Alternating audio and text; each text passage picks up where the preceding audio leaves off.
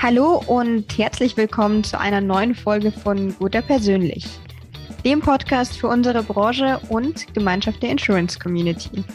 Mein Name ist Stefanie Gasträger, Redakteurin der New Finance Mediengesellschaft und ich freue mich sehr zur heutigen Folge Katrin Menz aus der Konzernorganisation der Gotha zum Gespräch begrüßen zu dürfen. Guten Morgen, liebe Katrin. Guten Morgen. Danke für die Einladung. Ja, sehr gerne. Die Einladung hast du bzw. haben wir ja Timo Heidmann zu verdanken. Er hatte dich nominiert in der letzten Folge und direkt eine Frage mit auf den Weg gegeben, die ich jetzt an dieser Stelle einmal ablesen würde, um sie an dich weiterzugeben. Und zwar interessiert ihn, was sind die größten Herausforderungen für die Gotha, auch für Geschäftsleitung und Führungskräfte, den Tanker Gotha in Change-Zeiten so menschlich zu führen, dass die Mitarbeiter diesen Prozess gerne mitmachen. Und außerdem wollte er wissen, wie man das möglichst so macht mit wenig Sorge und Angst vor der Zukunft. Da habe ich mich tatsächlich schon bei Timo bedankt für die Frage, weil die tatsächlich sehr groß und umfangreich ist und wahrscheinlich den Rahmen eines Podcasts in Summe sprengt. Aber ich würde tatsächlich gerne den Ball aufnehmen, weil unser Thema in der Konzernorganisation regelmäßig ist, dass wir mit Veränderung irgendwie in Berührung kommen. Und das ist sowohl aus der Technikseite, das ist aus Produktseite, aus IT, auf soften Themen, aus Prozessen, aber genauso auch, und das ist, finde ich, das Wesentliche und Wichtige rund um diejenigen, um die Menschen, die diese Prozesse leben, die diese Produkte bearbeiten, einführen, verwalten, ne, dass wir da die Möglichkeit eben auch nie vermissen, sollten, die Chance zu nutzen, die Veränderung auch gut zu begleiten. Und mhm. deswegen ist es, glaube ich, wirklich wichtig, da auch ein Augenmerk drauf zu legen. Also ein super Prozess zu bauen, wo aber leider keiner mitgenommen wird, ist tatsächlich schwierig, weil er dann nachher nicht gelebt wird und keine gute Chance bekommt. Mhm. Das heißt also insgesamt ist es ein sehr menschliches Thema auch. Es geht gar nicht unbedingt um Strategie.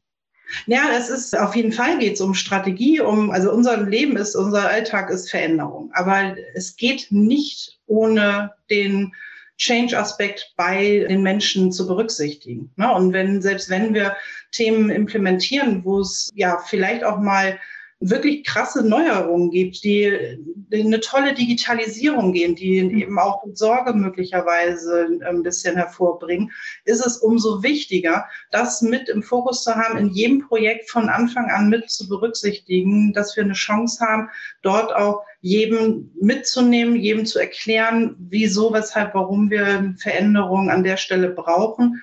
Und dass eben die Chance, und das finde ich so toll an unserem Bereich, dass wir die Möglichkeit haben, auch immer als Kollegen, Mitarbeiter aus den Fachbereichen in dem Mitwirken dazu zu bekommen.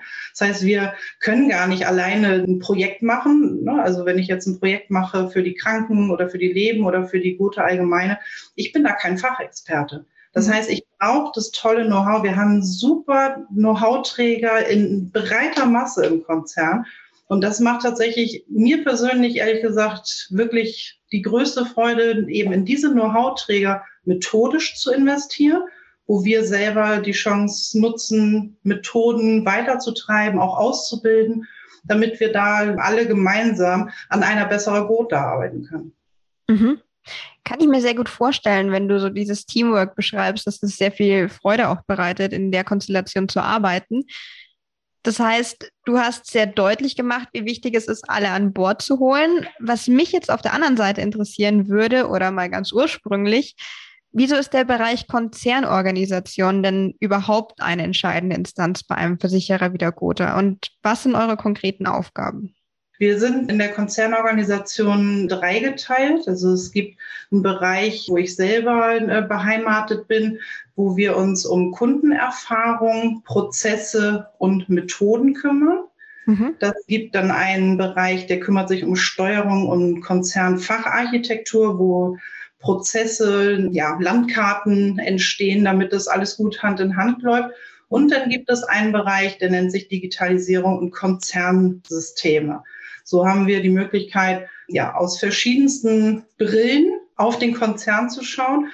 Und ich glaube, es bedarf einfach einer Hirngröße, dass manche Sachen vernünftig über alle Bereiche auch gut organisiert sind. Ne, das, klar kann auch jeder Bereich so für sich, aber die Chance aus dem Gemeinsamen, auch die Synergieeffekte daraus zu ziehen, mhm. glaube ich, bietet es, wenn da ja, konsolidiert drauf geschaut wird.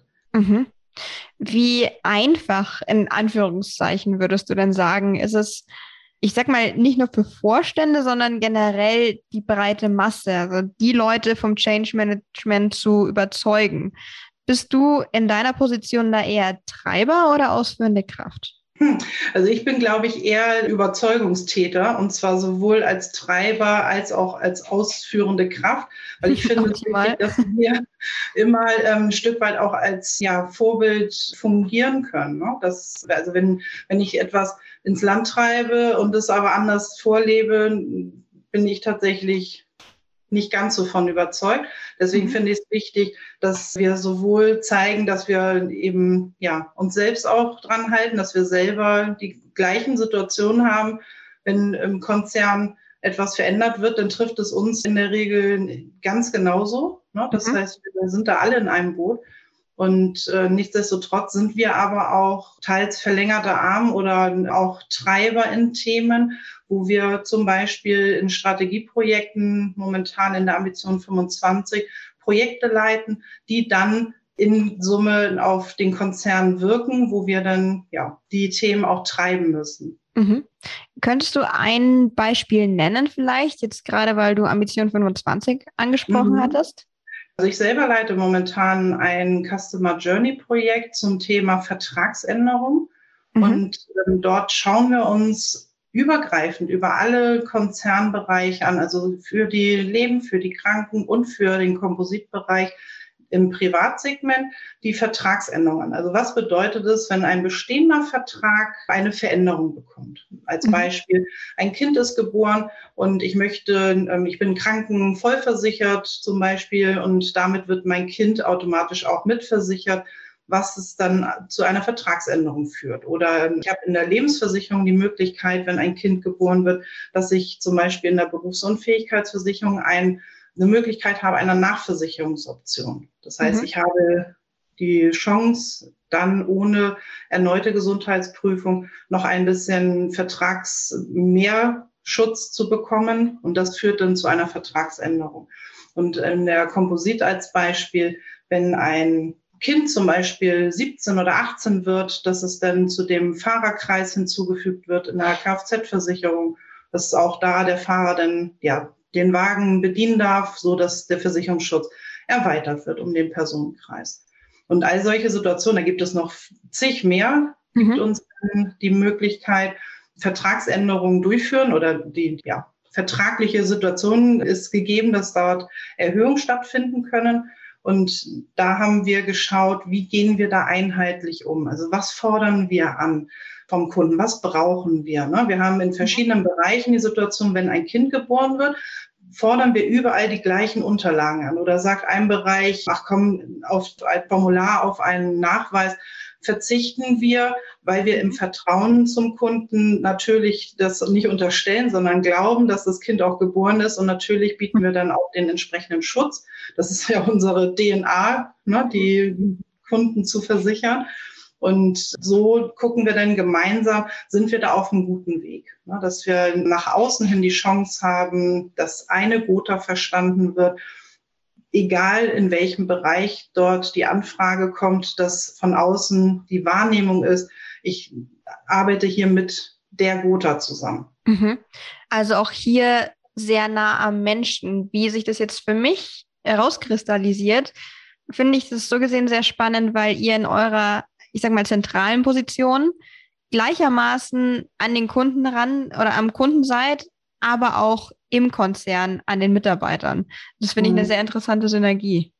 Es ist auch tatsächlich. Und äh, ich glaube, die äh, Chance, die sich bei uns bietet, das, was die Kunden uns widerspiegeln. Ne? Also das Projekt ist ja aus dem Impuls entstanden, dass äh, das Feedback war. Es macht teilweise den Eindruck, dass es an Stellen noch verbessert werden kann, dass wir ein einheitliches Bild darstellen.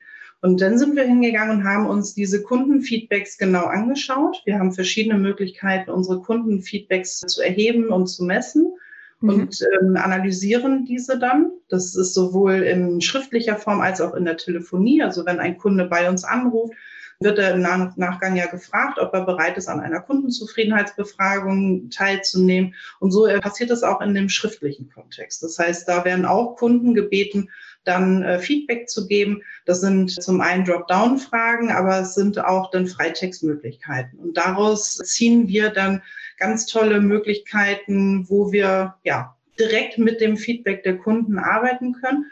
Und ich glaube auch, wenn uns das gelingt, die Punkte umzusetzen, auch sofort einen spürbaren Mehrwert zu schaffen, weil bei den nächsten Feedbacks, die wir bekommen, sollten wir dazu auf jeden Fall dann positivere Rückmeldungen oder zumindest keine negativen mehr haben. Ne? Das ist sozusagen so eine Art Endlosschleife, wo mhm. wir regelmäßig investieren, gucken, dass es sich verändert, verbessert und aber eben nicht, wir sitzen nicht im Elfenbeinturm und sagen, wir haben uns heute mal überlegt, folgendes wäre super, sondern aus den Impulsen, die uns erreichen, von Mitarbeitern, die mit Vertriebskollegen, die mit den Maklern im Kontakt stehen, mit unseren Kunden, die Rückmeldung, die werden dort dann verarbeitet. Mhm.